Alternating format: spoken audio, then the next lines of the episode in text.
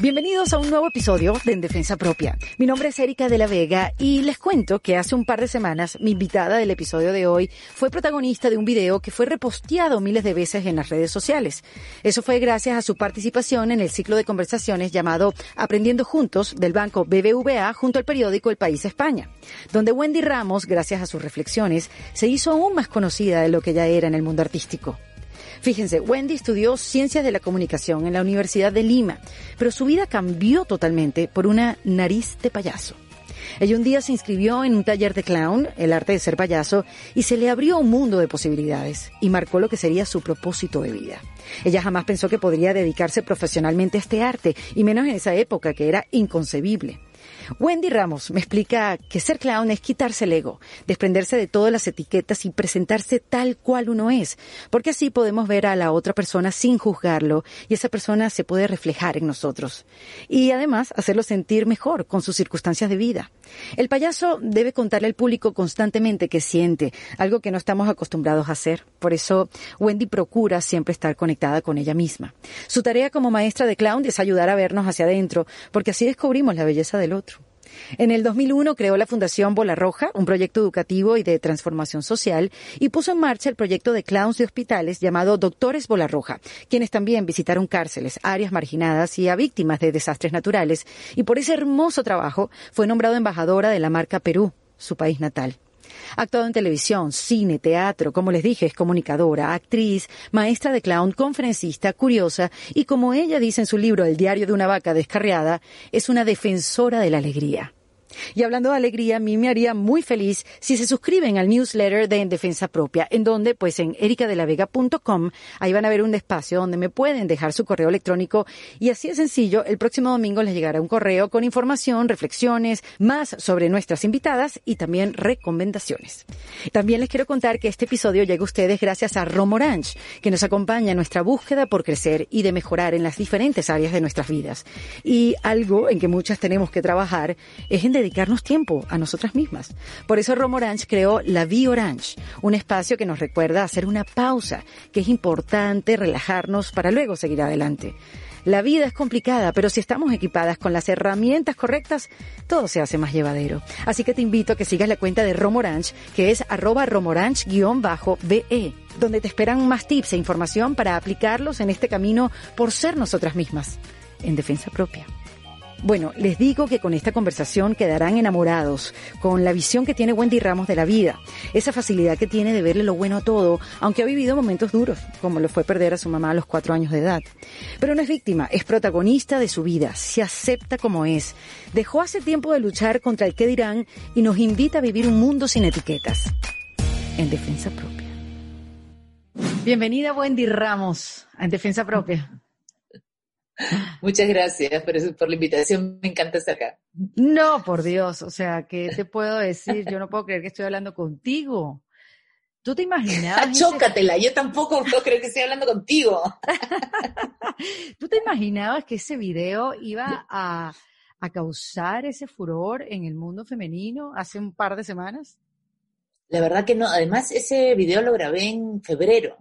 En febrero yo estaba en Madrid grabando una película española de Santiago Segura y un amigo mío que ya había salido en ese programa, el Clown, me dice, oye, le, le, he avisado a la gente del BBVA que estás acá en Madrid por si quieren grabar contigo y me han dicho que sí, que te van a llamar y yo decía, qué raro ya. Y dije, bueno, entonces me llamaron, pero me sonaba rarísimo porque era como, como si yo fuera a decir que no. Era como, ojalá que puedas. Y yo decía, te pago por estar ahí. como qué lindo espacio, me encanta, pero además es un espacio que viste, que, que me gusta, las cosas que pasan ahí, todo lo que enseña.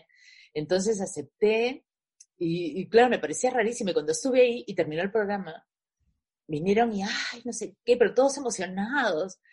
Y yo decía, seguro que hacen eso con todo el mundo que viene, pues no, para que se sientan bien y digan, ay, qué bueno que salió lo que es.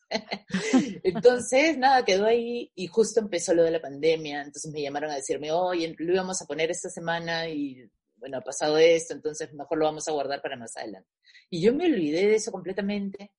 Y de pronto un día me comienzan a bombardear todo el mundo de qué lindo, y me, me mandaban el video y sí, ah, ya salió. este, y ha sido una locura. Mira, yo soy actriz igual que tú, Este, no, yo no tengo esa formación que tienes tú. Yo soy actriz, pero por, por rellenar la planilla. Yo nunca lo estudié, yo no sé. Yo no estudié actuación tampoco. Ah, yo pensé yo que he estudiado, yo soy payasa. Eso sí he estudiado mucho. Yo lo sé, yo lo sé. Entonces, de eso sí tengo mucha formación, pero de pronto estoy actuando hace ya algunos años, bastante. Y este, y claro, entonces conocía la fama, pues, ¿no? De, de, salir en televisión. Estuve en un programa muy exitoso hace muy 20 años y eso lo seguían repitiendo, repitiendo y la gente le tiene mucho cariño a ese programa y entonces hasta hoy día como que vivo un poco de la fama de ese programa, ¿no? Y de otras cosas que he hecho adelante, qué sé yo. Pero esto que ha pasado con ese video, yo no me lo imagino, o sea, ha sido una locura, en verdad, ha sido, yo decía, ahora sí sé lo que es ser famoso un rato, hasta que baje la ola, pero por lo menos ahorita es una locura, ¿no? O sea, la cantidad de mensajes que me llegan de todas partes del mundo además, porque claro, me conocían dentro de mi mundo, ¿no? De los clowns, me soy de Argentina y conozco muchos clowns ahí, en España, pero era como este mundito, ¿no? Pero de pronto se ha hecho una cosa gigante y yo estoy así como entre ah. ¿Cómo, qué, qué, hago? ¿Qué hago? ¿Dónde me pongo? Pero es que, ¿sabes qué, Wendy? Tienes muchos insights en esa conversación del BBVA, ¿verdad? Si no me equivoco. Sí, sí, sí. Tienes muchos insights en esa conversación que me imagino que los has ido acumulando a lo largo del tiempo, porque después que te hiciste clown también, o sea, eh, has trabajado en hospitales, has hecho, has hecho trabajo social, has trabajado en cárceles, este, das talleres, ayudas a la gente, no solamente a sanar, sino a aplicar eh, herramientas de clown a la propia vida. Entonces tienes, estás, estás llena de insights, de conocimientos y por eso yo creo que eso le, le, resonó a mucha gente, ¿no? Y sobre todo a las mujeres de ese, de ese espacio en particular, porque yo, vi toda la charla, eh, pero ese espacio en particular de cómo nos, cómo empezamos a creer cosas que en verdad no están bien. Eso de que cuando un hombre te quieres o está pendiente de ti, te ignora. Eso es un cachetón en la cara de todos, porque es verdad, toda la vida nos dijeron eso y no los creímos. Y viniste tú en este video a, decirnos todo esto y a ponérnoslo como en la cara, este, ya, ya, ya cuestionarnos, ¿no? O sea, que, que es el momento también para hacer eso, el momento del mundo de cuestionarnos quiénes somos, qué hacemos, por qué lo hacemos. Claro, son esos momentitos que me, ha pasado a mí, o sea, cuando vi que me llegó de lo que hablas, ¿no? Del, chiste este de, de, que la mujer para que te quiera hay que ignorarla.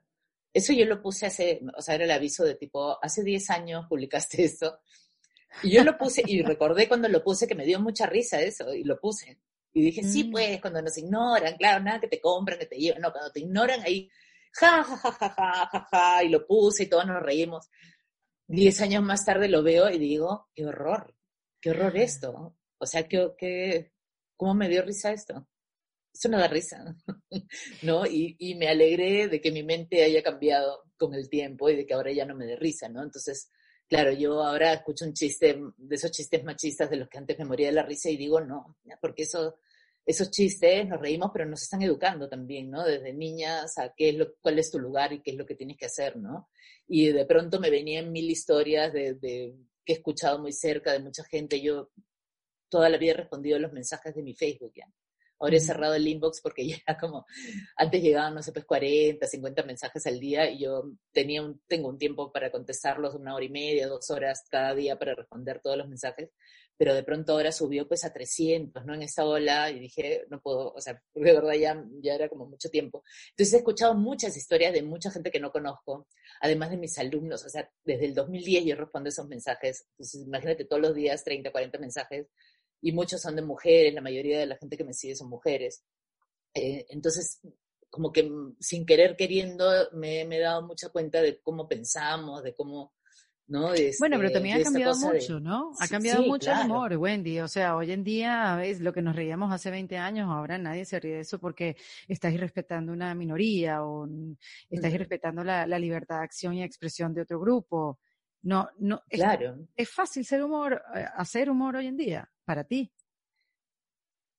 Es que parece como que se han cerrado puertas de cosas que antes daban risa. Entonces, yo creo que si tú evolucionas también con cómo está el mundo, hay otras cosas de las que reírse, ¿no? Que ya no son esas de hace años. O sea, ya ahorita la cachetada, este, la burla al, gay, ¿no? La, la, burla a la mujer, ¿no? De ponerla en, o sea, acá había muchos eh, programas cómicos donde salían, o sea, en, o sea, en, ropa, en paños menores, este, y era el chiste de empujarlas, de pegarles, de, y de eso nos reíamos, yo me reía de eso de niña, ¿no? Entonces de mm. pronto comienza a ser como, ¿qué estás haciendo? ¿Por qué?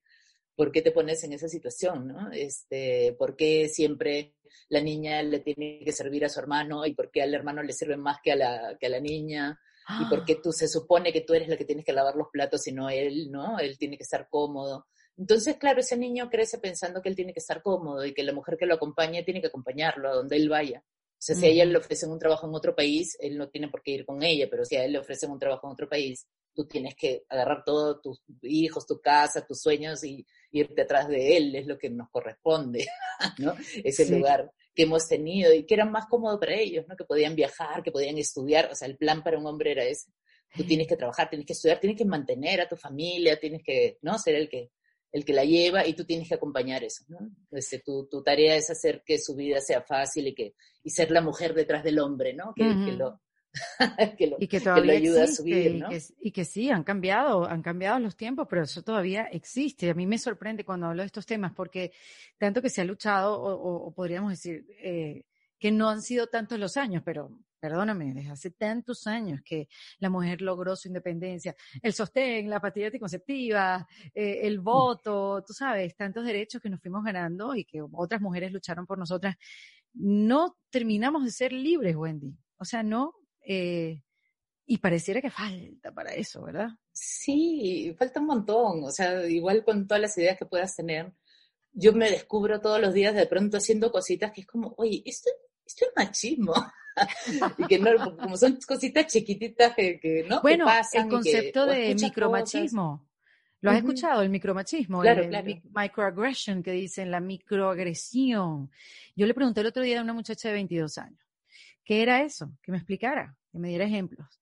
Me dijo, bueno, Erika, mira, microagresión es que venga una profesora y te diga, mira, viniste con los, shorts muy cortos y eso puede distraer a los hombres y no van a poder tener buen desempeño en la clase, por ejemplo. Eh, oye, y, me dio varios, varios ejemplos y yo dije, oye, yo he vivido con eso, nosotros hemos vivido con eso toda la vida y nos hemos tenido que saber defender porque nunca, porque, porque el mundo está hecho así, no, no había ni siquiera chance de cambiarlo, o sea, como que uno no puede pelear contra esto. Claro, claro, sí, acostúmbrate, o sea, y claro, cuando pasa algo a alguna mujer, la pregunta es, ah, ¿y qué estaría haciendo? ¿Qué ropa tenía? Y ¿qué te importa qué ropa tenía? O sea, yo me puedo poner lo que quiera porque ponerme una ropa significa que, que ahora que, me estoy abriendo a ser atacada, ¿no? Sí, eh, claro, sí, una vez me acuerdo que puse un tweet este, que era si habían matado una, una, una mujer acá. Y era si él, si el hombre que está en tu casa pregunta este, con qué ropa estaba o seguro que se lo merecía, corre mujer. Exacto, porque claro, es una señal. Claro, porque si escuchas en tu casa eso, dices, ah, sí, pues nosotros tenemos la culpa de provocarlos. Falta tanto por, por, por um, conquistar, querida Wendy. Y en eso estamos.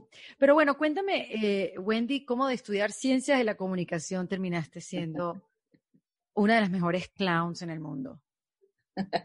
Este, no, no sé si soy una de las mejores clowns en el mundo. No, sí lo eres. Pero... reina, aquí, aquí nos queremos y nos echamos flores y nos este, reconocemos nuestro. Ah, bueno, entonces sí. Mira, tengo mi muñeco de mí misma. ¡Wow! me, regalaron, qué lindo. ¡Qué belleza! mi montaje cuerda. ¿Cómo? Porque, ¿sabes qué pasó? Que encontré que el clown era una forma de comunicación mucho más eficaz que, lo, que todo lo que yo había estudiado y en lo que pensaba trabajar. Yo empecé a trabajar en medios de comunicación y, y, fue un choque muy fuerte porque, claro, salimos de la universidad de, wow, vamos a cambiar el mundo, ahora que sabemos cómo funciona los medios que son realmente poderosos, este, si ya sabemos cómo pueden ser usados para el mal, los podemos usar para el bien, ¿no? Entonces, y salimos pues, y nada, a la hora que entras eh, o sea, al canal donde yo entré a trabajar era, no, ¿qué? ¿Desarrollo? ¿De qué hablas? ¿Educación? Acá se venden votos, tetas y muertos, y sangre, este, lo demás no. Entonces fue como, entonces me sentía frustradísima, trabajé muchos años ahí y, con la sensación de yo debería estar haciendo otra cosa, yo debería estar haciendo otra cosa y un día parar y decir, oye, no puedo seguir usando mi tiempo, mi energía, mi inteligencia, o sea, todo mi corazón para hacer esto que estoy haciendo, no, no quiero. Y yo ya venía eh, trabajando con el clown hace un tiempo, pero ese era un lugar de respiro. No sé si te pasa que, que a veces hay cosas que uno ama hacer que es muy buena en eso, pero que, que dices no se puede trabajar de eso, ¿no? O sea, el arte no es una opción. Y para mí no era una opción, o sea, yo había estudiado una carrera y esto era mi hobby. Entonces, cambiar mi mente para pensar, puedo vivir de mi hobby, me tomó años, de años, de años, y me daba mucho miedo, ¿no? O sea, irme ahí porque es, un, claro, es un terreno inseguro, porque dependes de que te llamen, de, ¿no? De, hoy día tienes trabajo, de repente mañana no, ¿no? Si es que hay una película o te llaman para algo, pero si no. Y bueno, nada, di ese salto y fue difícil, ¿no? Al comienzo vivir solo de eso porque dependía de que alguien me llamara, de que se hicieran los proyectos. Em, hasta que se hizo el programa de televisión y ahí fue como un boom, ¿no? Y luego seguí trabajando con lo del clan hospitalario, este, pero fue fácil por eso, porque porque sentí que a través del clown podía llegar mucho más lejos, mucho más fuerte, diciendo cosas que a mí me interesaban decir, reflexiones personales. Entonces por ahí empezó este camino, ¿no? De decir cosas, de... Eh, en este montaje del muñequito que se llama Cuerda, eh, fue una locura, ¿no? Fue mi primer unipersonal. Y hasta ahora me para gente en la calle a decirme, oye, yo vi Cuerda y gracias a eso mi vida cambió, renuncié a un trabajo que odiaba y me pasé a otro. O sea, era como que el soltar, ¿no? De salirse de esas cuerdas que nos atan, que tú ah, lo cuento un poco ahí en... sí, pero recuérdanos de dónde va Wendy, porque para la gente que no vio el video. Claro, salvo, es una payasa que está así atada a una cuerda, ¿no? Entonces, y la cuerda sale del escenario y tú no ves dónde termina, ¿no? O sea, entonces al comienzo la gente está como, ¿qué es esa cuerda? ¿Dónde va? Y, poco a poco se van acostumbrando y se olvidan. Y estoy todo el montaje con amarrada a una cuerda que sale del escenario y que tú no ves qué cosa hay al otro lado. Y en un momento este, me quiero salir porque me quiero ir a mirar la calle o lo que fuera y, no me deja, ¿no? La cuerda no me deja salir del escenario, entonces comienzo a jalarla y me comienzo a pelear, ¿no? Déjame un ratito que quiero hacer lo que yo quiero. Y ¡fum! Y se cae, ¿no? Y ahí, ¿qué o sea, y ahí te das cuenta, esa tipa estaba atada toda la vida a algo y ahora y yo también es como que, no, o sea, nunca la he visto así, siempre estaba atada. Y es la desesperación de, ¿y ahora qué, qué, qué, qué va a pasar, no? Y entonces la necesidad de, ¿y ahora a dónde me amarro? ¿no? Entonces me voy a, bajo al público muerta de miedo, le doy la cuerda a un hombre que está sentado ahí. Y le digo, por favor, puedes ser mi esposo y yo voy a girar en torno a ti. Cuando tú estés bien, yo voy a estar bien y cuando tú estés mal, yo voy a estar peor. Y siempre te voy a decir que si tú te vas, yo no voy a saber qué hacer. Y, el hombre me dice, ah, ya, yo gracias. Entonces agarraba mi cuerdito otra vez, iba a otra y le decía, ¿puedes ser mi mamá? ¿No? Y yo te voy a contar todos mis problemas y mis secretos y tú vas a ir corriendo a contarle a tus amigas, ¿ya? Ya, me decía, ya. Y tú puedes ser mi hija. Entonces iba donde una le decía, por favor, puedes ser mi hija. Y yo voy a hacer todo por ti, ya hasta cosas que no quiero hacer. Y cuando me llamen para un evento para que salga vestida de muela, yo voy a aceptar. Y cuando mis amigos me digan, ay, ¿por qué has hecho eso? Yo voy a decir, es que tengo una hija. Ya, tú vas a ser mi gran excusa. O y le decía, tú vas a ser mi pasado, ¿ya? Y cuando alguien me pregunte, oye, ¿por qué eres así? Yo voy a decir, lo que pasa es que cuando yo era chiquita, bla, bla, bla, bla, bla, bla, bla, bla, bla, bla, bla, bla, bla, bla, bla, bla, bla, bla. Y la gente va a decir, ay, pobrecita, déjala que haga lo que quiera. Iba donde uno le decía, tú vas a ser mi jefe, ¿ya? Y por favor, mándame mucho trabajo en la noche, en la mañana, en la madrugada de mi cumpleaños, en mis vacaciones. Y yo voy a cumplir. Y te voy a odiar un poquito, ¿ya? Y todos los días voy a decir, odio, lo odio a mi jefe, ¿qué, hora es? Ya me quiero ir, ¿cuándo son mis vacaciones? Ya no soporto más. Pero no te preocupes que no voy a renunciar. Y ahí era, ja, porque a, a mucha gente le pasa eso. Pero es muy... Que odia su trabajo, que todo el día reniega, pero no renuncian. Y se quedan ahí, y se quedan ahí. Y eh, lo que hablaba, ¿no? Esa sensación de, de que te están haciendo un favor contratándote, ¿no? Entonces todos andamos como pisando huevos, ¿no? Para que, no, que, no, que nadie se dé cuenta, que no te voten, no molestar, ¿no? Mm. Y, claro, y hay mucha gente, cuánta gente siendo pagada por, por, por vivir un infierno, ¿no? O sea, yo no sé, contratar a alguien, digo, ¿cómo puedo yo contratar a alguien y pagarle para que sufra? Porque se nota, se nota tanto cuando no te gusta lo que haces, se nota tanto tu sufrimiento tu desazón y tu frustración, que me, o sea, digo también para las empresas, ¿no? O sea, cómo contratas a alguien, o sea, busca a alguien, lo que, cualquier puesto, hay alguien que va a amar hacer eso. Demores un poquito más y busquen gente que esté feliz en los cargos, ¿no? Igual uno también de decidir, quiero no quiero hacer esto, ¿no? Wendy, pero es muy duro lo que estás diciendo. Eso de tener nosotras una excusa para atarnos de algo, porque al final lo usamos como excusa para, para no hacernos responsables de nuestra propia vida. Y, y ese, esa analogía que hacías de la cuerda es súper dura. O sea, yo ahorita estuve a punto de llorar porque sin quererlo lo hacemos.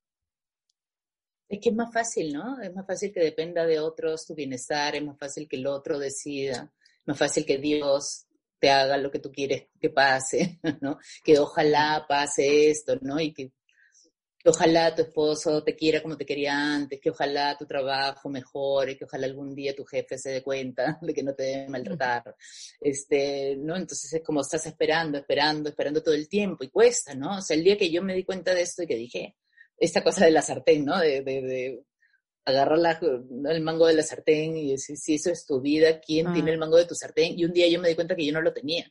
O sea, que está todo el tiempo esperando, ¿no? ¿Qué este, pasó?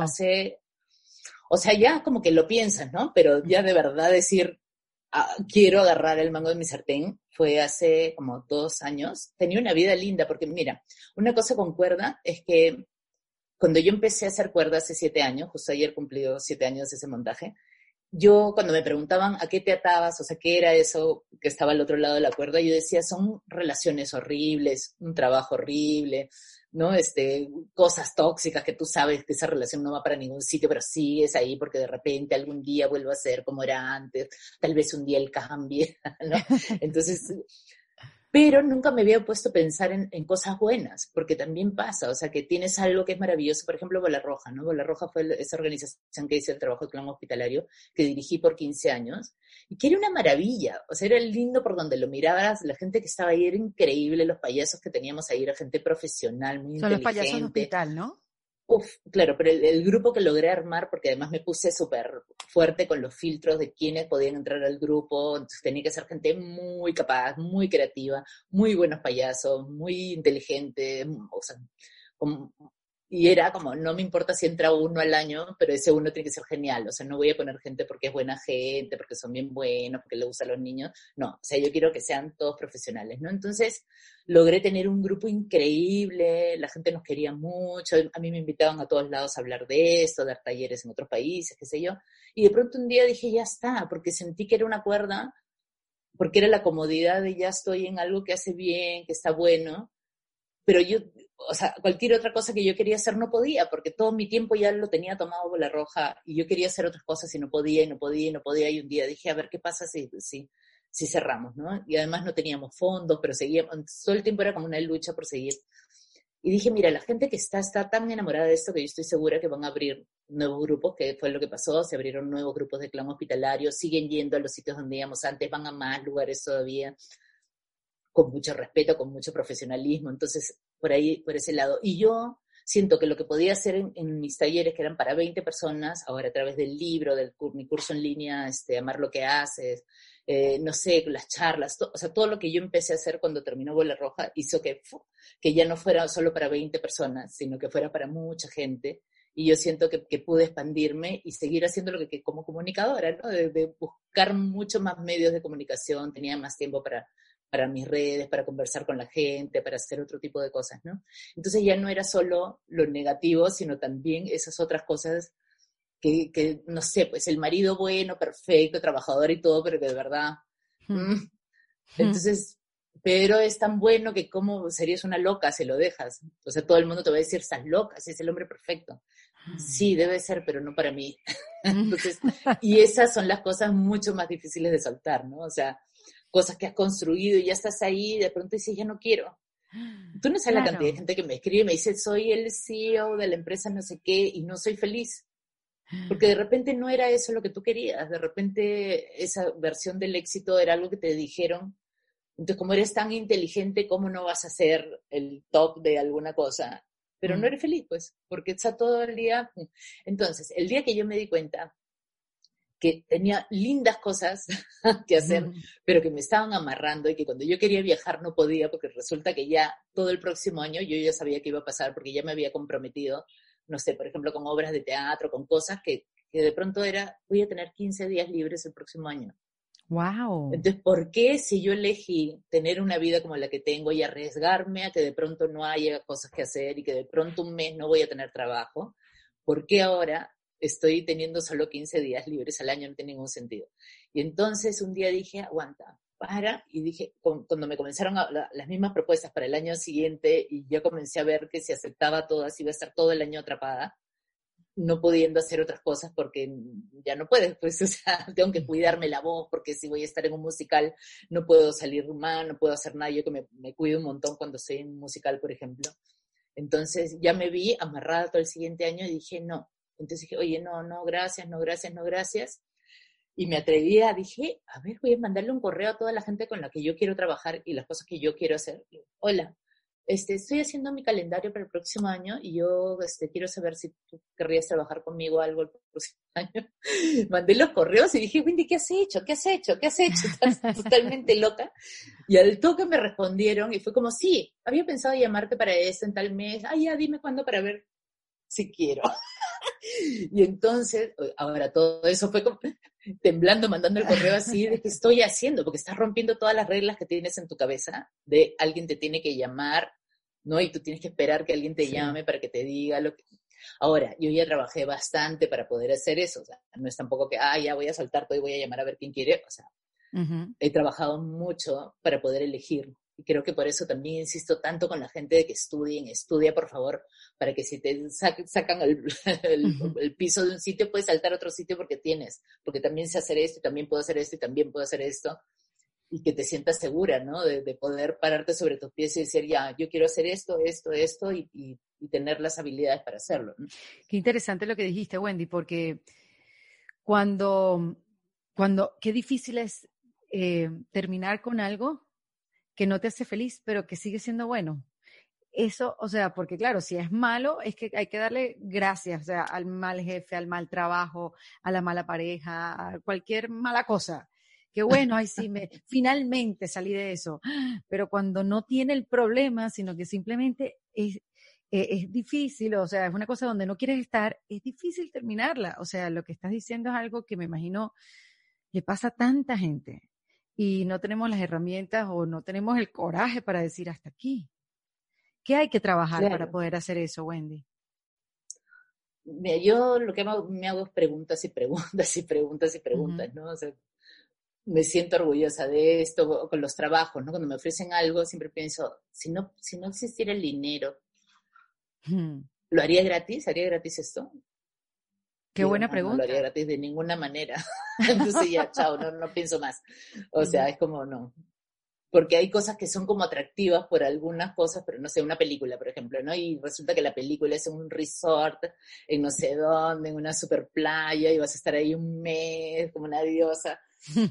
Pero leo el guion y digo, me imagino el, el, día de la conferencia de prensa yo diciéndole a la gente que vaya a ver algo que a mí no me ha gustado cuando lo he leído, y digo, yo no, ese día lo voy a pasar fatal, yo no quiero estar en ese día, o sea, no quiero dormir intranquila pensando, voy ahora, que, ¿entiendes? Entonces, prefiero decir que no. Digo, si no me pagaran, si no fuera así tan wow, digo, no, no lo haría nunca. Entonces, no lo hago. Y esta película que me estás mencionando... O sea, o sea, hay que estar en sí. En esta película que me está mencionando Wendy, no, es de, es como actriz, no, el clown es ya para, para otras cosas. ¿O comenzaste haciendo películas como clown y después pasaste a hacer...? No, no, no. Yo hice ese programa de televisión como clown, luego empecé a actuar en teatro, que me llamaron, porque yo siempre decía, no, yo soy clown, yo no soy actriz, no soy actriz, no soy actriz. que sigo pensando que no soy actriz porque digo, no sé, si me llaman para hacer un texto de Shakespeare, yo no creo que sea capaz de hacerlo. Mm. Entonces, mientras no puedo hacer eso, yo no puedo decir que soy actriz. Pero estaba actuando y estaba actuando desde el clown, con la herramienta del clown del juego, de la organicidad de aquí y ahora, aquí y ahora, y aquí y ahora estoy jugando que soy esta mujer que, tiene tales características y yo me meto en el juego y, y, me entrego ahí y hasta ahora me ha servido muchísimo, ¿no? De hecho, comencé a dar talleres de clown para actores para darles las herramientas que a mí me servían para estar enganchada en el momento y estar como súper presente en todos los días en todas las funciones de lo que sea, ¿no? Empecé a hacer cine también, Eh, y ya he hecho varias películas, entonces ahorita estoy haciendo dos series, una que está gratis en YouTube que se llama Historias Virales, que lo divertido era que cada uno se grabó en su casa y claro, lo que nos pasa ahora, ¿no? Que tú eres la que tienes que poner la luz y el audio y el auxilio, maquillarte. Están muy simpáticas porque además son un grupo de clowns, son un grupo de actores. Eh, son, son actores, de ahí creo que yo nada más, y bueno, Carlin también que ha hecho clown. Hay algunos ahí que han hecho clown antes, que han llevado talleres.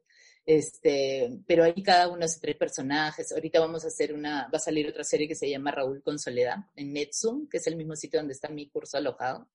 Eh, y por ejemplo, ese, ese, esa serie lo que tiene de particular es que no hay, no hay diálogos.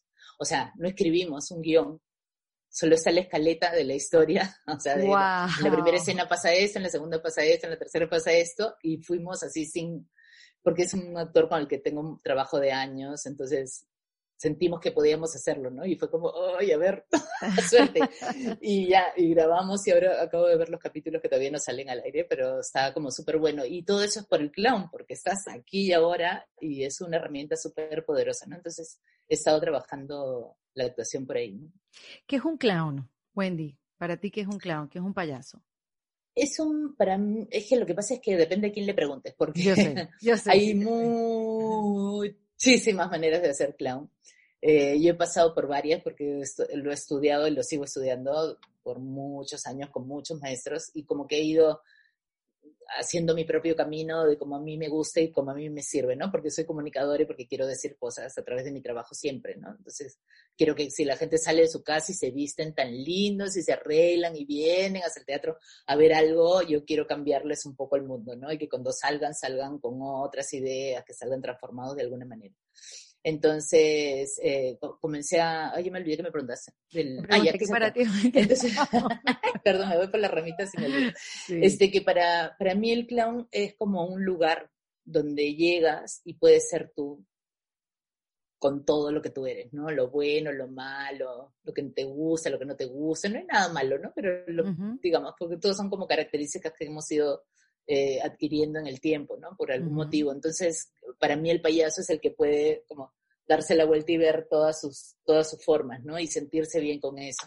Entonces, por eso que para mí el clown es fascinante, porque te, te pone un espejo acá, o sea, no te puedes escapar de mirarte, porque en el juego se nota quiénes somos, ¿no? Entonces, cuando la gente juega, tú te das cuenta quién es quién, ¿no? Hay ciertos juegos que son como, para mí como maestra, súper reveladores de quiénes son las personas que tengo ahí al frente y te puede enseñar muchas cosas porque no solamente va a aprender tu, tu, mente, sino tu cuerpo a la hora de jugar y luego plantear el juego de otra manera para que aprendas algo. Eh, es súper interesante, ¿no? Es, mm, ahorita estoy como súper triste porque no puedo usar mi herramienta fantástica porque no nos podemos juntar y no podemos eh, jugar, ¿no? Pero nada, voy, voy viendo por dónde puedo.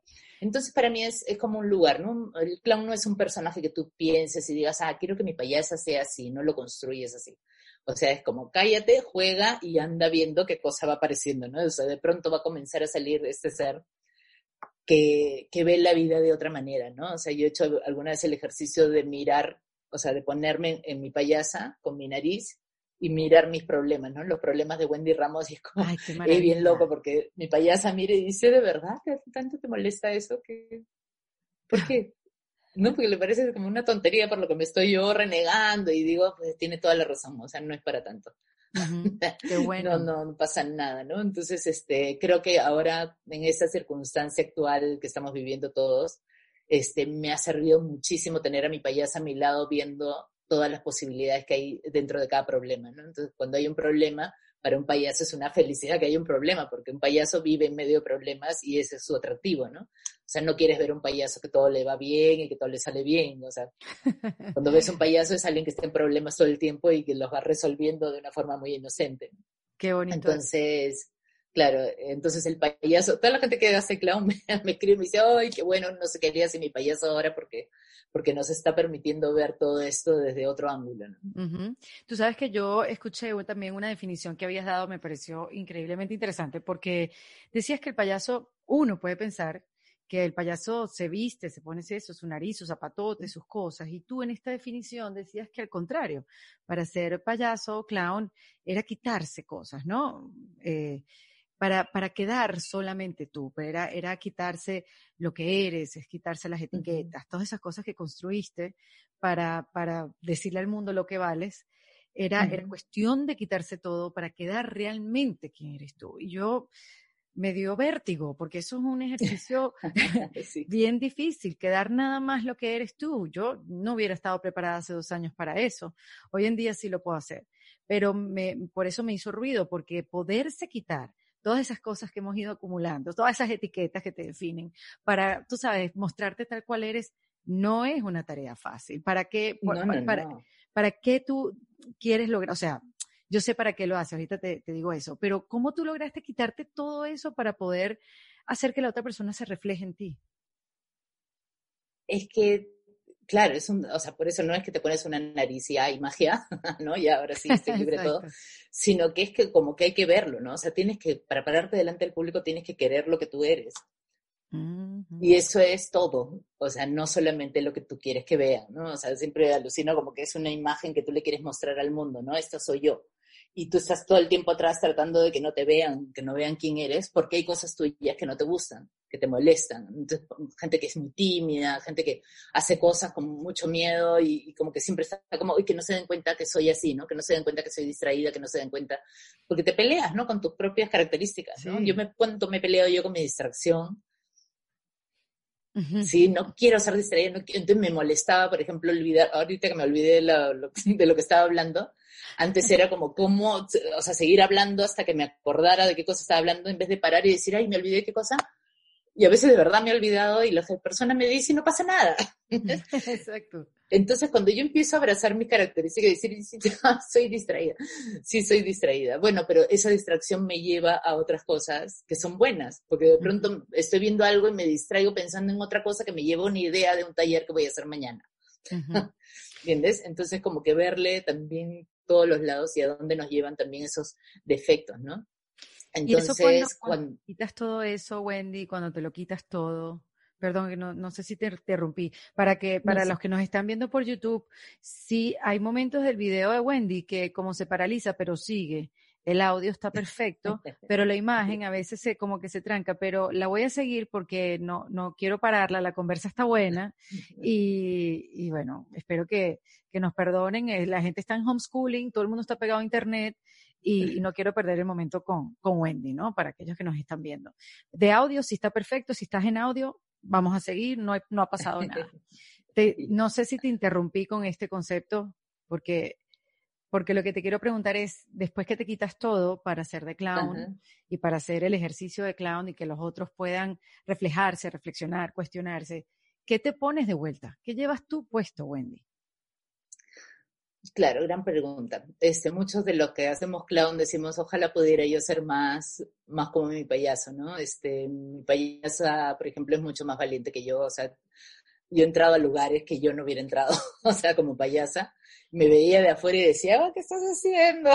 y era como, y ella iba, nomás iba, iba y se metía en los sitios y era, por favor, y claro, y yo de afuera, no, como mamá, ¿no? Te van a hacer daño, no, ven, ven. Y la payasa, no, déjame, y, se iba y se metía en sitios alucinantes, o sea, me han pasado cosas increíbles como payasa que yo atrás estaba como... ¿Como cuáles? Cuéntanos. claro, entonces yo como que voy aprendiendo todo el tiempo de ella Ah. Como te digo, he hecho cosas así y, cada vez me es más fácil quitarme cosas porque, porque ya no me molestan las cosas que yo soy, o sea, mis lados que de repente no todo el mundo le gustan, yo ya los entiendo, yo sé por qué son, y ya, y es como, ¿no? y es parte de lo que te hace único también, ¿no? Por ejemplo, hablo muy rápido, entonces trato de, cuando voy a, por ejemplo, ahora antes de entrar acá dije, voy a hablar, Wendy habla lento para que la gente entienda lo que estás diciendo.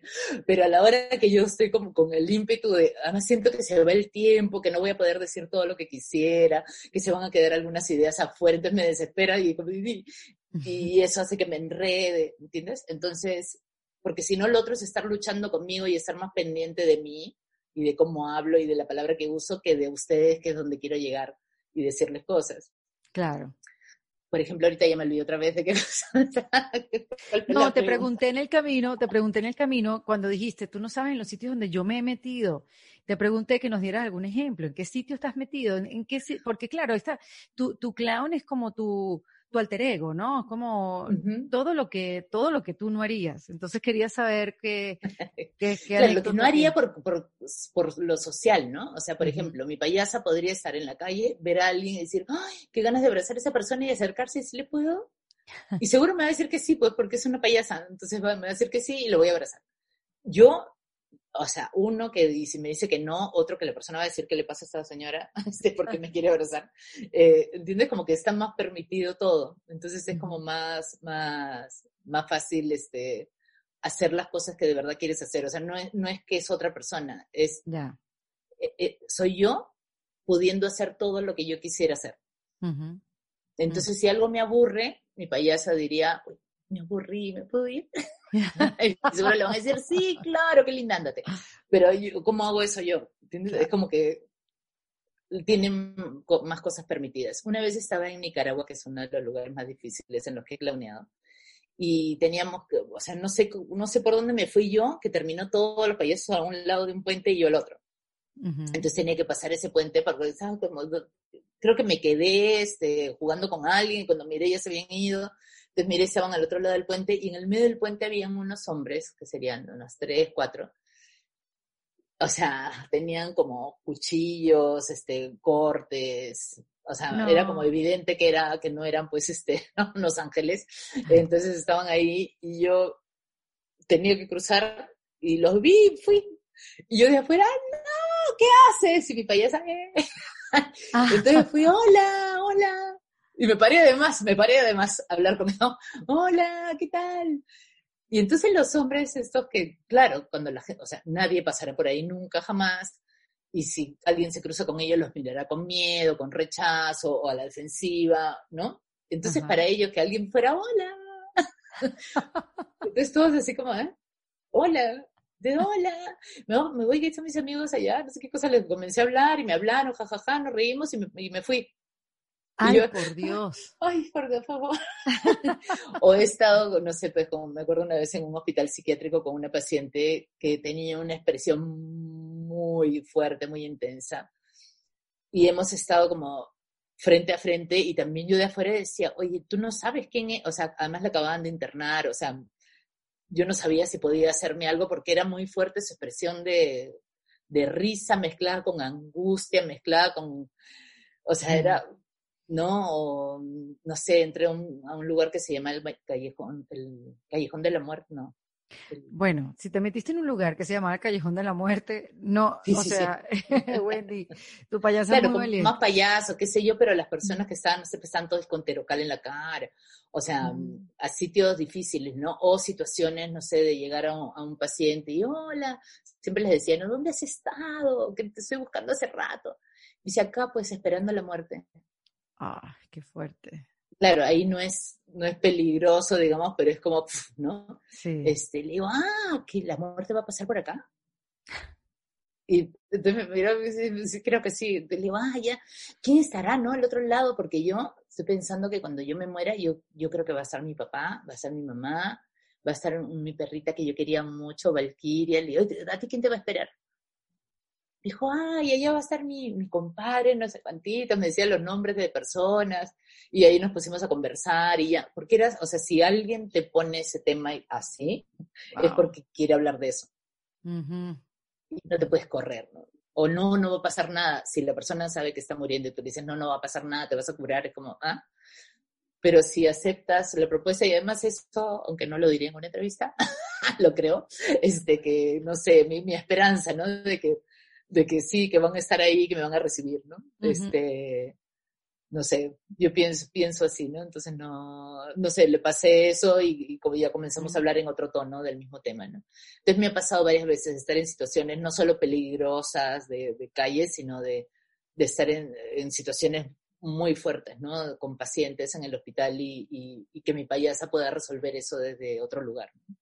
¿Y, de dónde sacas tú el ánimo? la, típica pregunta, ¿no? De qué te inspira a ti, qué, qué, qué, te impulsa, qué te soporta. no sé, yo creo que... Tú eres me gusta tanto. ¿Ah? Tú eres naturalmente así, eh, optimista, que le dé el brillo a la vida, o... Mm, no sé si optimista, pero de lo que sea que tú me digas, yo te puedo encontrar qué, qué cosa tiene de bueno. Mm, o sea, de todo. Y eso lo he aprendido yo conmigo. Mi mamá murió cuando yo tenía cuatro años. No sé qué cosa puede haber peor para una niña de cuatro años que se muere su mamá. Qué fuerte. Este, y sin embargo, hasta eso te puedo decir, mira, y fue o sea, fue malo por eso, por eso, por esto, pero fue bueno por eso, por eso, por eso, por eso. Claro. Entonces digo, si puedo hacerlo con eso, puedo hacerlo con cualquier cosa, ¿no? Este, de, siempre ver qué cosa tiene de positivo, lo que sea que te pase, ¿no?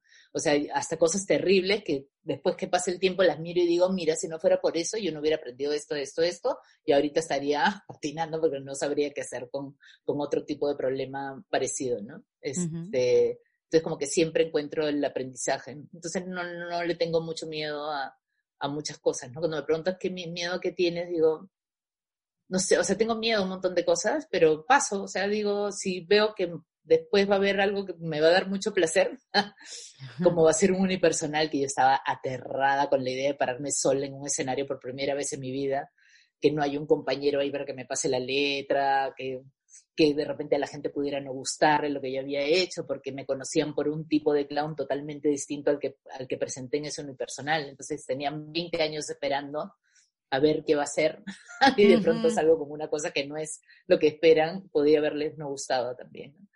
Pero yo decía, voy a sentir mucho placer de estar en el escenario, este, con, con la gente, mi payasa va a disfrutarlo mucho seguramente, así que vamos a, hacerlo, ¿no? Este, pero todo, ¿no? El libro, el curso en línea, o sea, todas las cosas en principio me dan como, mm, porque siempre está la posibilidad de fracasar, ¿no? De que no le guste, de que no salga pero digo, y si sí, y si sale lindo, claro, además pues quiero hacerlo, digo, por último, si no sale bien, ya está, ya lo hiciste y ya no lo vuelves a hacer más y ya está, ¿no? O sea, no pasa nada. Claro, porque la inacción tampoco trae nada, no trae ni fracaso ni trae éxito, ¿no? O, te lanzas o, te lanzas, o sea, que, ¿por quién vas a esperar, no? Digamos.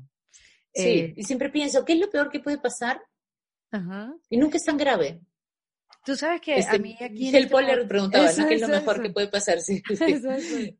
Sí, la vi, la vi en una entrevista contigo, este, decía que es lo mejor que puede pasar, ¿no? yo siempre pregunto, ¿qué es lo peor que puede pasar? Y nunca es tan grave, nunca es tan grave, o sea. Sí, es un poco también qué dirá la gente de mí y al final la gente ni siquiera está pendiente de ti. No, y iba a hablar igual. Cuando sea el momento. ¿Y, qué te hace reír? Me, me llama la atención, ¿qué te sorprende? ¿Qué te hace reír? Este, tú que lo has visto todo, que has tenido que animar hasta rocas, que has tenido que sacar de, de estados, oye, donde, donde hay enfermedades terminales, donde has ayudado a gente a transitar esos momentos tan difíciles. ¿Qué, qué te puede sorprender a ti hoy en día? A mí, sorprender, mira, hacer reír, tengo un montón de amigos, de gente que tiene muy buen sentido del humor siempre, entonces me vivo riéndome todo el tiempo. Hasta conversaciones en chat me muero la risa, los stickers, eso, o sea, me va bien. Este, y la otra pregunta que me dijiste era que... ¿Qué te sorprende?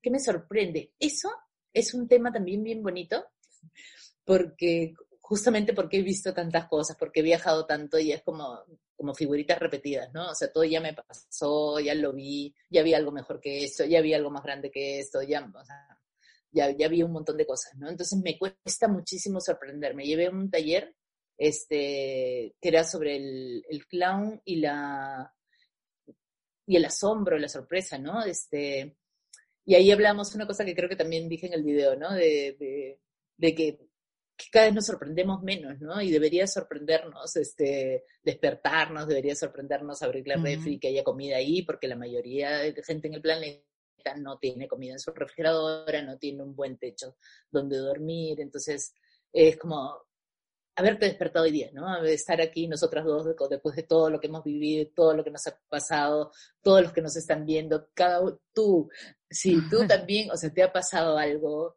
terrible en algún momento y has pasado por eso y estás acá ahora, ¿no? Entonces eres un milagro.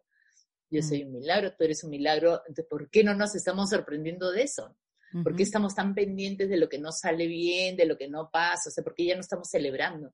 Ahora estamos en un momento horroroso Y sin embargo pasan cosas lindas a cada rato y, y, no las estamos celebrando porque estamos más enfocados en el problema, en cómo solucionar, en sobrevivir, en, no en cumplir todas las tareas, en hacer todo lo que estamos teniendo que hacer todos ahora y no le estamos dando el tiempo a, celebrar ¿no? las cosas bonitas que pasan, de eso, de sorprenderse, de seguir aquí. Estamos sobreviviendo a una pandemia, por favor. Por favor. Tenemos que hacernos muy bien, muy bien por lavarte tus manitas, muy bien por cuidar, de, desinfectar. Qué aburrido desinfectar la comida y todos lo estamos haciendo, porque si no, no estaríamos acá. Total. ¿Y qué te ha sorprendido de ti en esta pandemia? Algo que hayas descubierto, algún hábito que haya vuelto, eh, o uno nuevo que hayas aplicado a tu vida y porque tienes el tiempo, porque has podido estar contigo. Yo me he dado cuenta todo el tiempo que perdía yendo a sitios. sí. Ahora, por ejemplo, ayer fui al super, he salido bien poco, habré salido, mira, he salido dos semanas para grabar la serie y aparte de eso, en esos seis meses he salido tres veces más. Nada ayer fue una. En seis meses. Entonces, uno, descubrí que sí puedo quedarme en mi casa para siempre. feliz. este, porque antes decía me gusta estar en mi casa, pero no sé qué tanto tiempo puedo estar metida en mi casa, pero ahora ya descubrí que podría estar la vida entera metida en mi casa. Este, eso, em, que, que, esos tiempos, por ejemplo, ayer fui al supermercado a comprar y sentí que perdí todo el día en eso. ¿Y cuánto habrá sido? No sé qué tiempo, pero como estoy acá, entonces puedo hacer esto y eso, o sea, mis listas de cosas para hacer, de que aparte de mi trabajo, de las cosas que yo quiero hacer, y entonces, ping, ping, y, es como todo el día, tomo talleres y me meto a, a, cursos en línea, entonces estoy como, y se me ocurren cosas, y, ay, quiero hacer esto, quiero hacer el otro, que antes no tenía ese tiempo porque estaba yendo a un sitio, yendo a la reunión, yendo a dar, o sea, todos esos mm. tiempos de traslados que ahora no hay, los uso para aprender, para aprender cosas, para hacer cosas. Entonces, eh, tengo una carpeta en mi computadora que es cuarentena, que cuando era una cuarentena, cuando eran 15 días, que fue como empezó esto. Entonces dije, ay, voy a poner en esa carpetita este, las cositas que hagan. Y no sé lo que es un carpetón así lleno de cursos, de textos, de cosas, de fotos, de vainas, de todo lo que ha pasado en, esto, en estos seis meses que estoy aquí. ¿Y qué vas a hacer con eso? ¿Tienes pensado hacer un nuevo unipersonal? Eh... O sea, ya hice un nuevo taller, he hecho una, conferencias nuevas, yo trabajo con empresas dando conferencias que ahorita también es como, todo el día así de todas partes es como conferencia, conferencia, yo llegué, qué lindo, porque me encanta, me encanta hacerlo.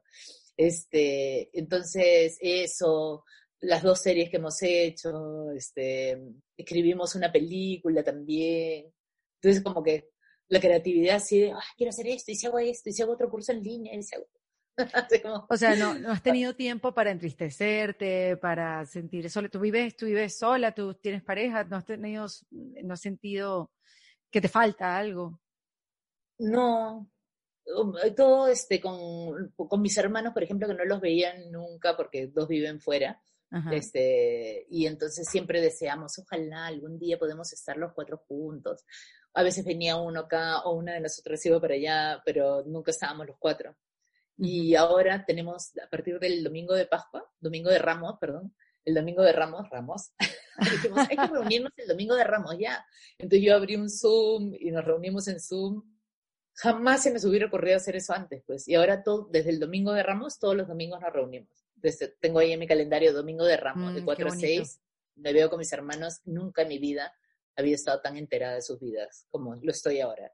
Porque nos vemos todos los, todas las semanas y conversamos y, y, cada uno cuenta en qué está, ¿no? Este, hacemos jueguitos, vemos videos, es como muy, muy bacán, ¿no? Qué bueno, este, eso es bonito. Eso es, un, es algo súper lindo que hayan podido unirse como familia.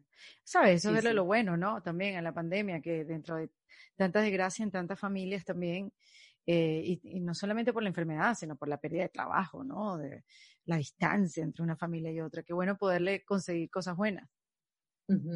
Sí, sí, sí. Sí, a todo, yo creo que a todo se le puede encontrar el, el lado bueno, ¿no? Inclusive a esto también es como que da posibilidad. Yo estoy dando un curso de comunicación digital que, que, es para eso, ¿no? Porque de pronto pues empezamos a ver a otras personas, ¿no? Antes claro, tú y yo hablábamos a la cámara y no había nadie al otro lado, pero de pronto comienzas a ver a otras personas ahí y ves pues que, que, que están sin luz, que, que, están en contraluz, que están con el lente sucio, que ponen la cámara en cualquier sitio. Y decía, por favor, como, y como comunicadora me dice, voy a hacer un taller de comunicación digital para, porque necesitan, porque si no, no, no entran a sus reuniones, no quieren prender la cámara porque les da como no saben cómo, a dónde mirar, ¿no? Entonces hasta miren el lente, o sea, hasta ese tipo de cositas que para nosotras son tan obvias, este, claro, porque siempre hemos estado frente a una cámara, de pronto hay gente que nunca y que le da vergüenza y entonces era como, como darle la vuelta a eso también, ¿no? Entonces, por ejemplo, no es un taller que, o sea, jamás se me hubiera ocurrido hacer un taller de eso en otras condiciones, pero pasa eso, yo sé de eso, me encanta enseñar, me gusta el tema, la gente lo necesita, y se mezcla todo ya. Claro, Entonces, pero tienes varios talleres andando, ¿no? o sea, porque también tienes otra de, de clown, hablemos de clown, algo así, espérate que lo tengo. No, hay uno que se llama Mondo, que es herramientas de clown para la vida. Ese, ese taller lo amo, porque la mayoría de la gente acá, yo tenía una escuela y teníamos 1.200 alumnos al año, que es un montón de gente. Un montón. Y de esos 1.200, menos uno querían ser payasos, o sea, no, nadie iba porque quería pararse en un escenario a ser clown, iban por motivos personales. Entonces, cuando cerré Bola Roja, una de las cosas que yo quería hacer era darle las herramientas, o sea, como la carnecita, ¿no? O sea, tú vienes a buscar esto, no quieres esto, vienes a buscar solo esto, entonces te voy a dar esto sin, sin, sin usar la nariz, sin vestuario, sin muchas cosas por las que mucha gente entraba a los talleres, ¿no? Porque era como, oye, así quiero, quiero, pero no quiero todo eso. Entonces, abrí ese taller que fue un super éxito, que también vino de la observación, ¿no? De qué es lo que se necesita eh, y, qué es lo que yo quiero hacer también, porque ya de repente quieren algo que yo lo podría dar, pero no me siento muy cómoda, pero con eso sí. Entonces fue el taller, la conjunción de lo que ellos querían y lo que yo estaba como desesperada por dar hacía mucho tiempo, y fue increíble, ¿no? Entonces ese taller, pero para eso tengo que esperar que se vaya el bichón, porque es todo el trabajo es con el juego, ¿no? No puedo hacerlo virtual porque necesito que estén juntos, que se miren a los ojos, ¿no? Hacer ese tipo de ejercicios. Te entiendo. Entonces, el que tengo ahora es Amar lo que haces, que está en NetZoom, eh, que es un curso en línea que está grabado. Y este que te cuento que se llama Play, que es digital y es en vivo, ¿no? Es con 12 personas, este, los mando a hacer un video, de ahí lo evaluamos. Está bien bonito. Quiero transformarlo porque ya antes era, duraba una hora, que era por lo que te dije, ¿no? Que a solucionar los problemas técnicos, pero después ya comencé a entrar en el mensaje, en cómo decirlo y en empoderar a la gente también de, porque claro, se ven y no se gustan. No, mm. que mi ceja no sé qué, no, que aviso que mi boca no sé cuánto, no, que miro para allá, no, que no sé qué decir, no, que, no, entonces se paran frente a la cámara y entonces ya comenzamos a entrar en lo personal, ¿no? Eh, y ahí es donde ya me está gustando más también cómo, cómo, cómo se puede trabajar también con la persona a través del video. Mira, Wendy, para aquellos que no, no se lo imaginan o quisieran hacer este curso más adelante de las herramientas de clown, ¿cuáles serían esas tres herramientas de clown que podrían aplicarse a la vida? Aparte de, como ya tú bien me dijiste, de ponerse en el papel de tu clown y reírte de tus propios problemas o quitarle el peso a los problemas. este, trabajaba mucho con el miedo, ¿no? Ahí hay un ejercicio que estaba en el, en el que les conté en, la charla esa del BBVA, eh, que los hacía correr con los ojos vendados. Entonces tenían que correr en, un salón y ponía personas a los lados, este, alguien al fondo. Se lo cuento porque hay gente que me ha dicho que lo ha hecho en su casa y digo, sí, le espero que lo hayas hecho con seguridad de que hay alguien ahí, no te estampes contra la pared. Este, y que pararan cuando sintieran miedo, ¿no? Entonces, y después preguntarles qué, qué era lo que te daba miedo. Y había gente que me decía, sentí que había un abismo. Y yo, ¿cómo puedes sentir que había un abismo si estamos en un salón? Estás viendo que en el piso no hay nada, no hay un cable, no hay un hueco, o sea, no te puedes caer con nada, no hay un abismo definitivamente. Este, pero tu mente te dice que hay peligro, ¿no? Hay peligro y te para frenando como con eso, también con otras cosas en la vida, ¿no? Que quieres hacer algo y tu mente te dice, no, te va a salir mal, no, vas a fracasar, no, a nadie le va a gustar, van a hablar mal de ti, si te sale mal, que, ¿no? Entonces, la vocecita que te frena. Entonces, mi propuesta en este juego era, trata de hacer algo para, para callar tu mente, ¿no? O sea, para decirle lo que tú quieres hacer. Entonces, cuando yo corro, yo me digo, corre, corre, corre, corre, y gritaba, o sea, hacía cosas, mi cuerpo, para ayudarme a llegar al fondo, ¿no? Y no escuchar la voz que a mí también me iba a decir que había un abismo, que había un precipicio, que me iba a caer, que iba a chocarme con alguien, que le iba a hacer daño a alguien cuando llegara.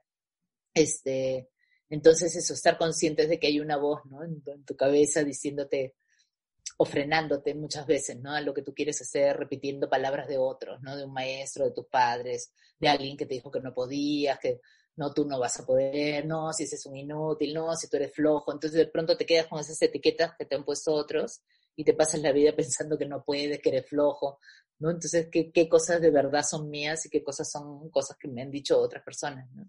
Mm. Eh, eso, ¿no? Lo de la mirada también, que, que, es bien bonito. Eso lo hacía en oficinas cuando daba talleres corporativos y, y, y, que la gente se mirara a los ojos era bien fuerte, muchos no aguantaban. Si ves en el video hay dos personas ahí adelante que no podían.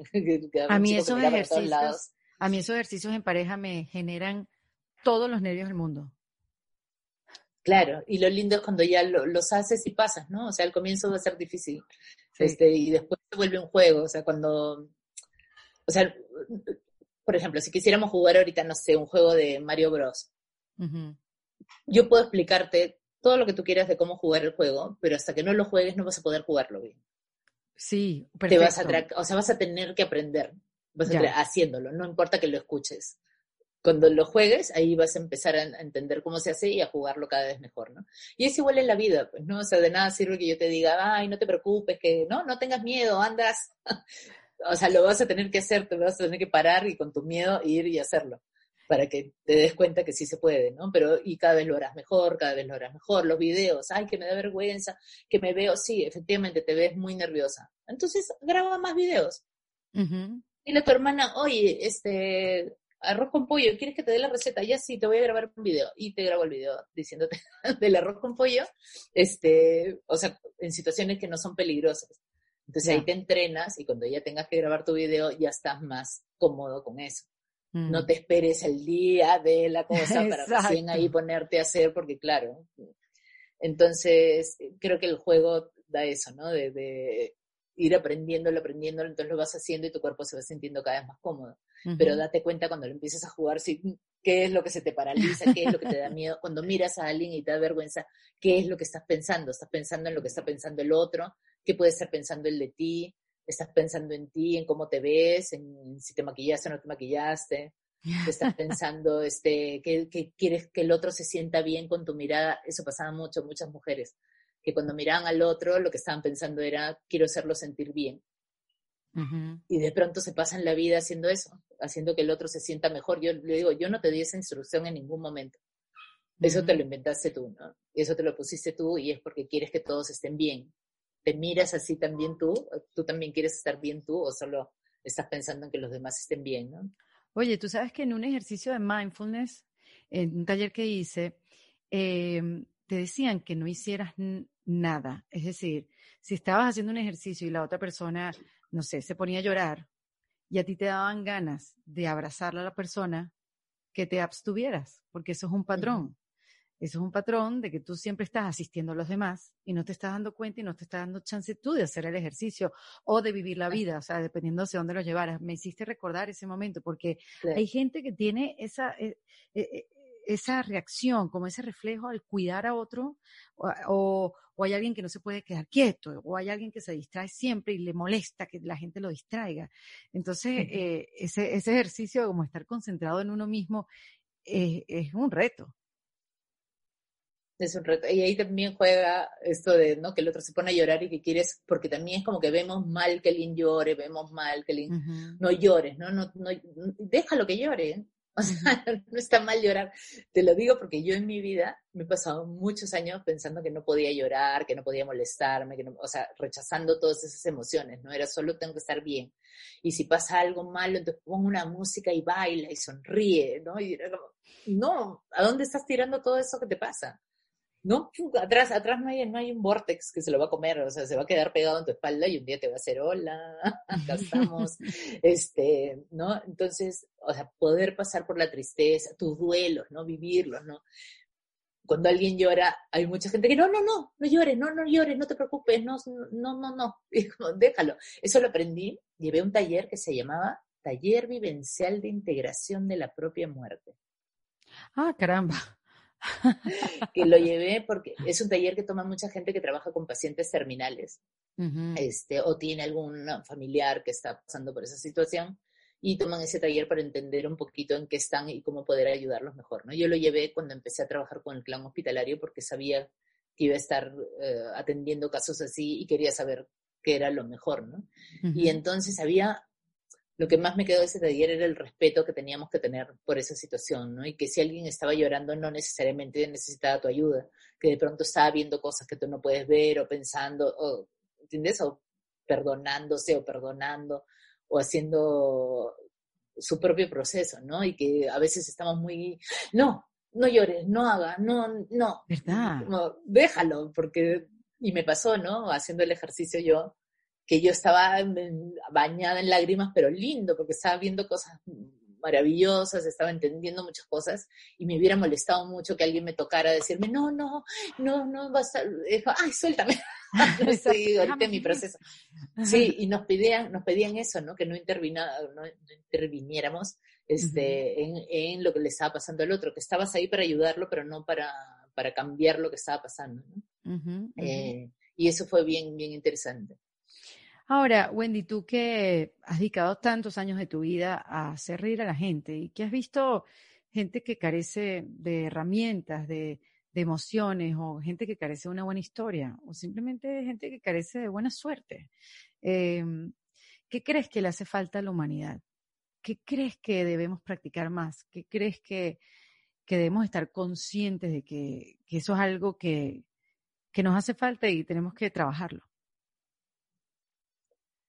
Yo creo que, la manera en cómo nos vemos, ¿no? A mí, ahora que estabas hablando, me, me, llevó a, mucha gente que me escribe, que a veces me cuentan su historia, y son una serie de hechos terribles uno tras otro, ¿no? Entonces yo leo todo eso y digo, ¿cómo, te ves?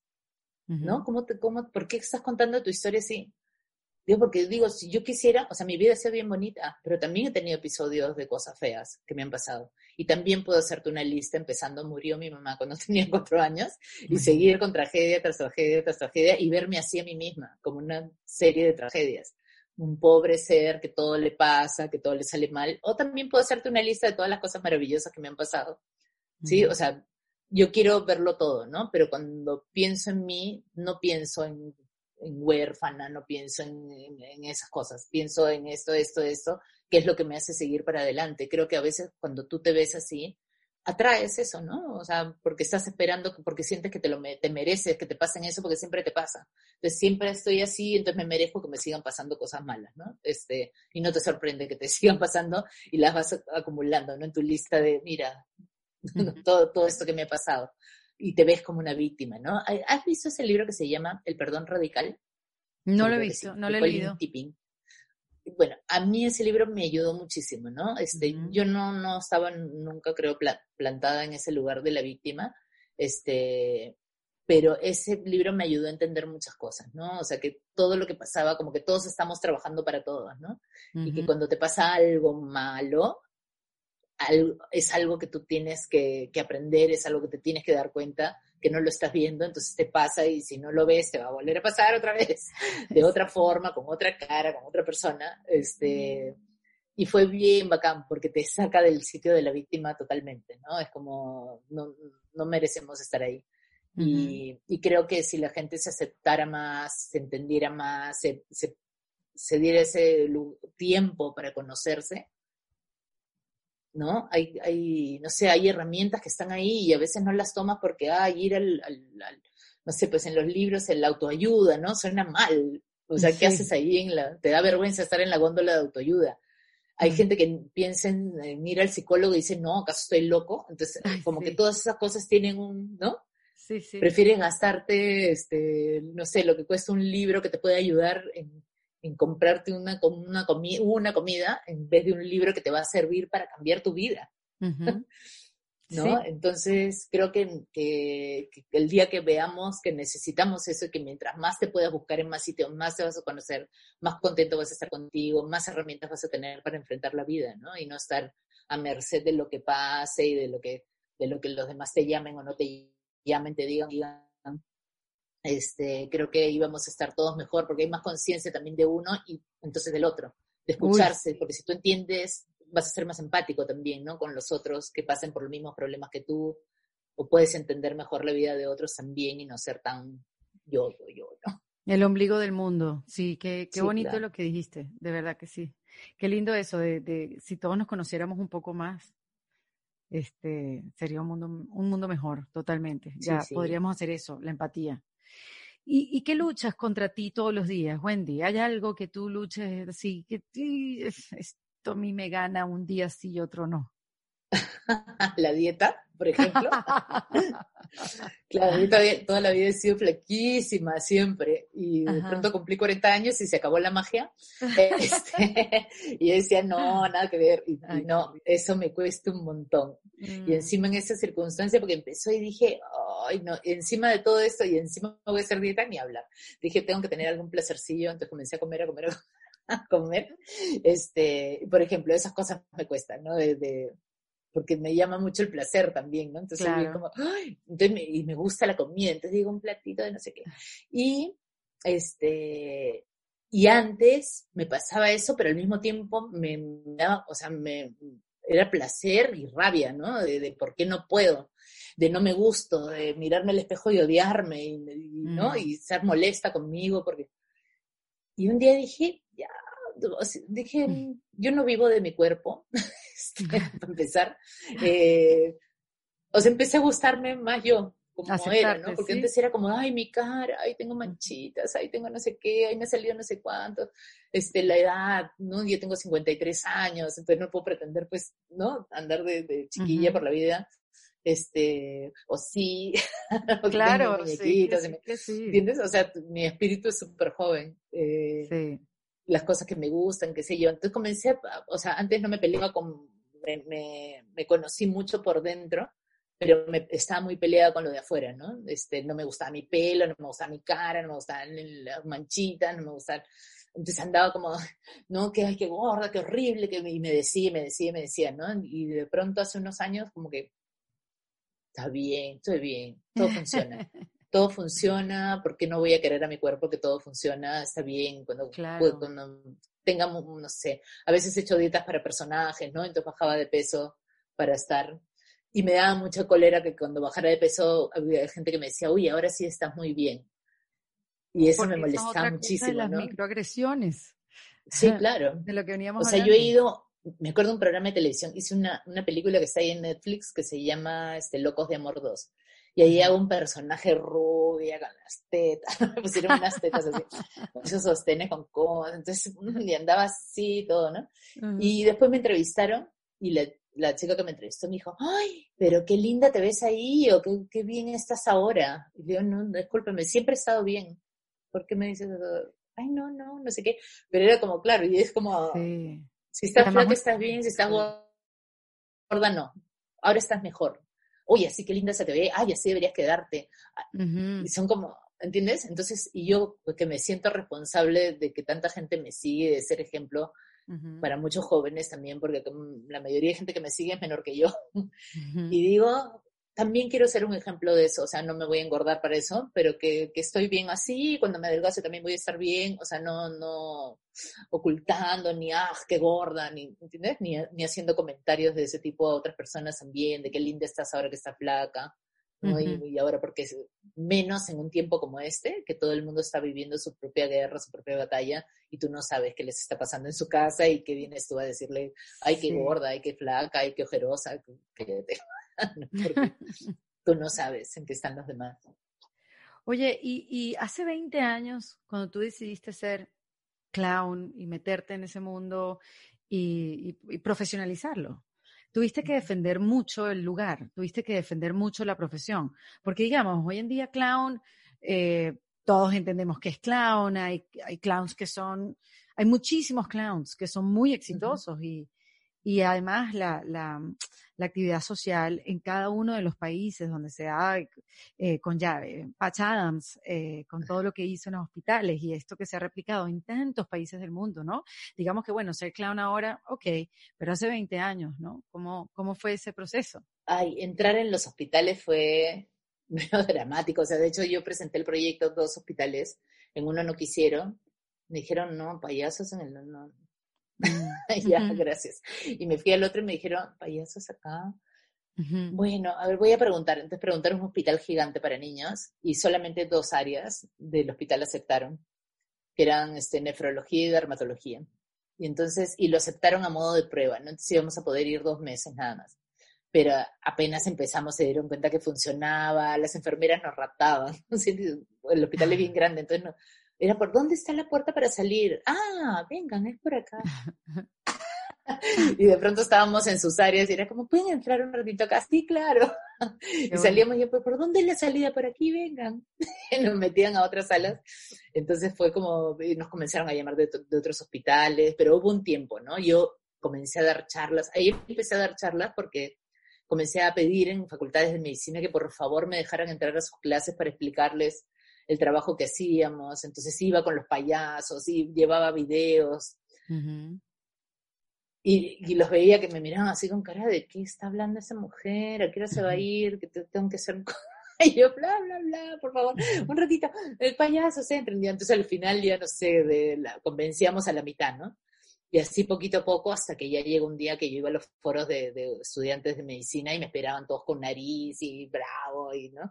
Este, pero al comienzo fue bien difícil, ¿no? De que creyeran en lo que estábamos haciendo, porque sonaba a, casi un insulto, ¿no? Meter un payaso en un hospital. Mm, mm. Y con la familia también, o sea, como tú llegas y que, mira, voy a ser payaso. es que, claro, yo había estudiado comunicaciones, tenía mi trabajo, ¿no? Y de ahí ya estaba haciendo yo clown, entonces a ellos les gustaba mucho, pero claro, mi papá también tenía la idea de, de que eso no era un trabajo, ¿no? Este, eh, pero él siempre también, desde chiquita, me decía, lo, lo que seas que tú escojas, hazlo bien, lo que sea, pero hazlo bien. Ya. Entonces, mm, me hicieron un test vocacional que me llevó él donde un psicólogo y salió comunicador, entonces estudié comunicaciones, ni él ni yo sabíamos qué cosa era, o sea, hemos ido a ciegas así a estudiar porque era claro, en los 83 que terminé el colegio, olvídate, había una universidad que tenía esa carrera y yo nunca lo había escuchado, entonces los dos, tanto así que me acuerdo que mi primer, uno de mis primeros trabajos era un programa musical, que mi trabajo era conseguir videos musicales y los poníamos uno tras otro y ese era el programa, no había ni presentador, había una voz así. Mm. Y yo un día le digo, papá, mira el programa donde estoy trabajando, ¿no? Y había un video de Janet Jackson, me acuerdo. Y mi papá se miró todo el video y me dice, hijita, se mueve mucho la cámara, ¿por qué no? O sea, como que pensó que yo estaba haciendo, que yo hacía los videos, que había estado con Janet Jackson grabando un video. Qué lindo. Así tan era que no teníamos ni idea de qué cosas yo estaba haciendo, ¿no? Entonces cuando empecé a trabajar como, como payasa también, este, nada, él me veía feliz y veía que estaba haciendo muchas cosas, entonces no, no nunca se, mi papá nunca se opuso a nada. Yo mm. he sido subte, andaba con lápiz, con acetil rojo, todo vestida de negro. mi papá me miraba, no me hace reír. Este hippie, o sea, he pasado por todas en la universidad. Mm. Y mi papá era, mira, mientras tengas tus notas bien, que eso era desde el colegio. Si tus notas están bien, hijita, haz lo que quieras. Y yo mis notas siempre las tuve, ping, ping, entonces tenía permiso para todo. ¡Ay, qué bueno eso que me acabas de decir! Yo le acabo de dar un discurso así a mi hijo. Le acabo de decir, el que estudia es cool, porque el que estudia tiene permiso para hacer muchas cosas. Por eso hay que estudiar. El que no estudia no tiene permiso, no es cool. Pero es que le he dado un discurso que qué bueno que vengas y me lo reafirmes y digo, mira, estoy bien, voy por buen camino. No sé si él está por buen camino, pero yo como mamá sí. sí, sí, Oye, Wendy, ¿qué, es el, ¿qué es el éxito para ti? ¿Qué es el éxito para mí? Eh, estar tranquila, mm. estar tranquila en, en, lo laboral, estar tranquila en lo económico, estar tranquila conmigo. Este, ahora es eso, ¿no? En un momento fue como ser reconocida y hacer grandes cosas, ¿no? Ahorita creo que, que, que me siento exitosa porque tengo tiempo para mí, porque no me despierta el despertador todos los días, trabajo mucho, no necesariamente a las 7 de la mañana, pero trabajo mucho porque me gusta lo que hago. Haber logrado este, hacer lo que me gusta y vivir de eso cómodamente, haber tomado mi sartén por el mango y decidir qué quiero hacer, cuándo lo quiero hacer y cómo lo quiero hacer, eso también para mí es como, como el éxito, ¿no? De, de decidir tú por tu vida. Estoy contigo, totalmente. Mira, Wendy, y te quería preguntar tres tips para poderse reinventar. Oh, Dios mío. no, los tengo, no los tengo así en fila. Este, uno, bueno, uno es abrazar el cambio, ¿no? Creo que si, si, si estás dispuesto a los cambios y no te aterran tanto, porque mientras más tiempo pases a, no, les decía que un amigo mío, el biciclón, decía, este, ya llegó el invierno, ponte tu chompa. Chompa, suéter, no sé cómo le dicen ustedes. Ajá, sí. Este, así.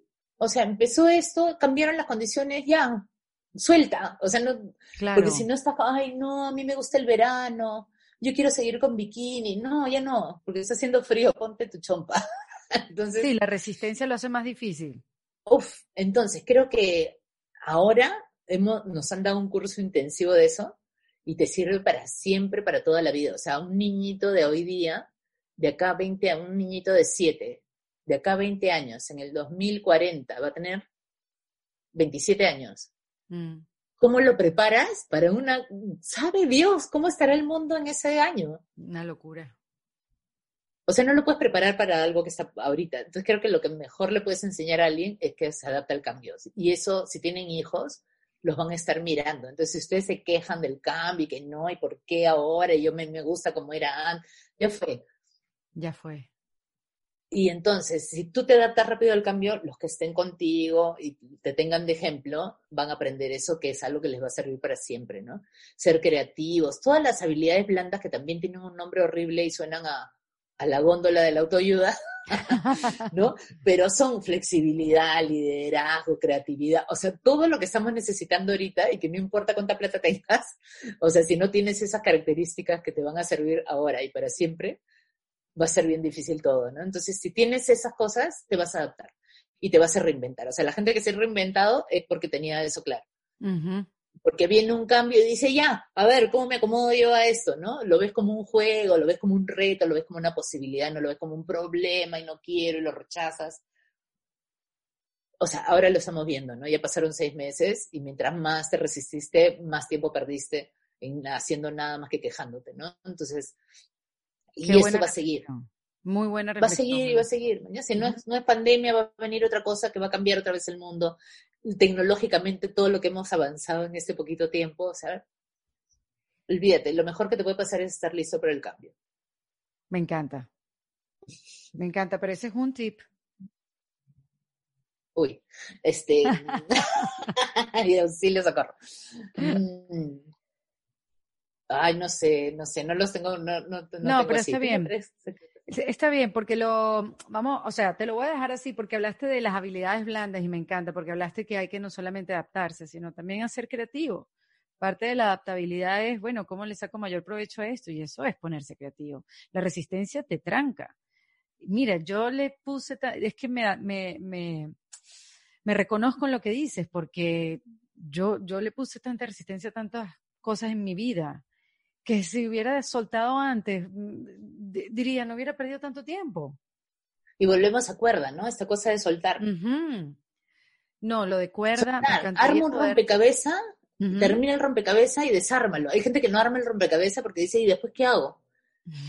¿Cómo que después qué haces? No, sí, porque ¿qué? lo enmarco. ¿Para qué lo vas a enmarcar? Lo matas al pobre rompecabezas. Desármalo y dáselo a alguien para que lo arme y que el rompecabezas siga jugando. despréndete. Qué bonito, me encantó. Yo he hecho rompecabezas en pandemia y este no, no, no los he vuelto a, poner en su forma natural. Están todos pegados.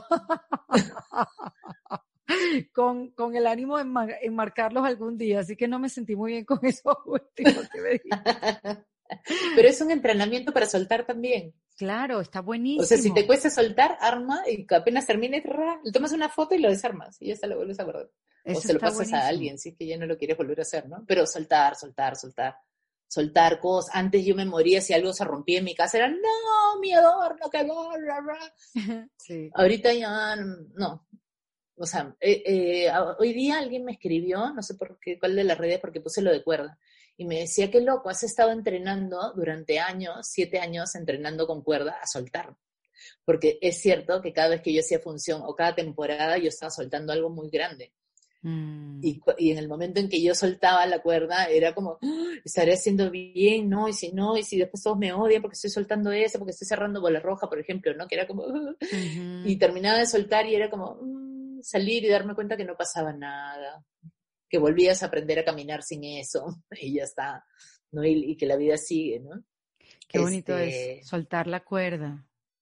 Soltar la cuerda. ¿Cuáles son tus cuerdas, no? ¿A qué estás atado? ¿Qué cosa no te deja avanzar, qué cosa no te deja hacer lo que tú quieres, que no te deja ser libre, ¿no?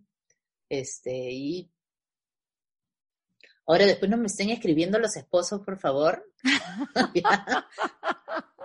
Una vez me escribió uno de Argentina molestísimo. Mi esposa, dos veces me ha pasado, hace años, porque puse no sé qué pensamiento. Mi esposa este, se ha peleado conmigo porque tú pusiste, y ahora me escribió uno y me dijo, por favor, ayúdame. Mi esposa estuvo toda una tarde viendo tus videos y me ha dejado.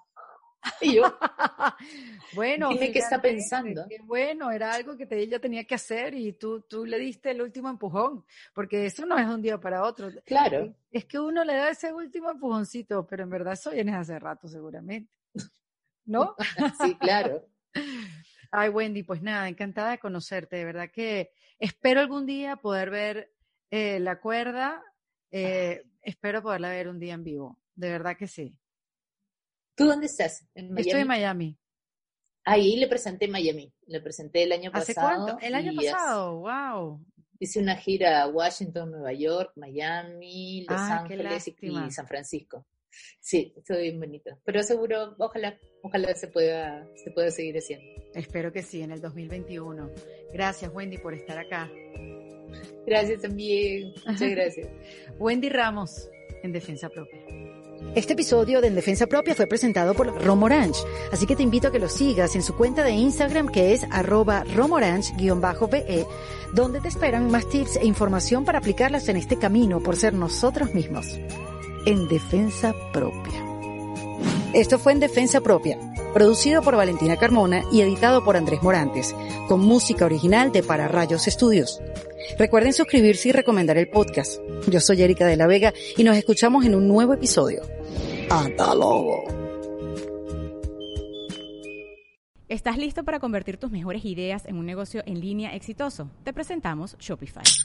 Tal vez no lo sabías, pero nuestro podcast More Than Mamis es un negocio y lo empezamos por supuesto para desahogarnos y hablar sobre la maternidad, no para convertirnos en expertas de ventas y del e-commerce. Así que sí, necesitábamos ayuda para vender nuestro merch y poner en marcha nuestra tienda. ¿Y cómo suena con Shopify? Llegó otra venta. Shopify es la plataforma de comercio que está revolucionando millones de negocios en todo el mundo. Ya seas un emprendedor desde tu casa o desde donde sea, Shopify es la única herramienta que necesitas para iniciar, administrar y hacer crecer tu negocio sin dificultades. Con Shopify puedo gestionar pedidos, envíos y pagos desde cualquier lugar, brindándote toda la información y estadísticas de tus ventas al detalle. Regístrate para un periodo de prueba con tan solo un dólar al mes en shopify.com barra sonoro, todo en minúsculas Ve a shopify.com barra sonoro para llevar tu negocio al siguiente nivel. Shopify.com barra sonoro. ¿Estás listo para convertir tus mejores ideas en un negocio en línea exitoso? Te presentamos Shopify. Tal vez no lo sabías, pero nuestro podcast More Than Mamis es un negocio y lo empezamos por supuesto para desahogarnos y hablar sobre la maternidad, no para convertirnos en expertas de ventas y del e-commerce. Así que sí, necesitábamos ayuda para vender nuestro merch y poner en marcha nuestra tienda. ¿Y cómo suena con Shopify? Llegó otra venta. Shopify es la plataforma de comercio que está revolucionando millones de negocios en todo el mundo. Ya seas un emprendedor desde tu casa o desde donde sea, Shopify es la única herramienta que necesitas para iniciar, administrar y hacer crecer tu negocio sin dificultades. Con Shopify puedo gestionar pedidos, envíos y pagos desde cualquier lugar, brindándote toda la información y estadísticas de tus ventas al detalle. Regístrate para un periodo de prueba con tan solo un dólar al mes en shopify.com barra sonoro, todo en minúsculas Ve a shopify.com barra sonoro para llevar tu negocio al siguiente nivel. Shopify.com barra sonoro. Hello, it is Ryan, and we could all use an extra bright spot in our day, couldn't we? Just to make up for things like sitting in traffic, doing the dishes, counting your steps, you know, all the mundane stuff. That is why I'm such a big fan of Chumba Casino. Chumba Casino has all your favorite social casino style games that you can play for free anytime, anywhere with daily bonuses. That should brighten your day a little. Actually, a lot. So sign up now at chumbacasino.com. That's chumbacasino.com. No purchase necessary. BGW. Void were prohibited by law. See terms and conditions. 18 plus.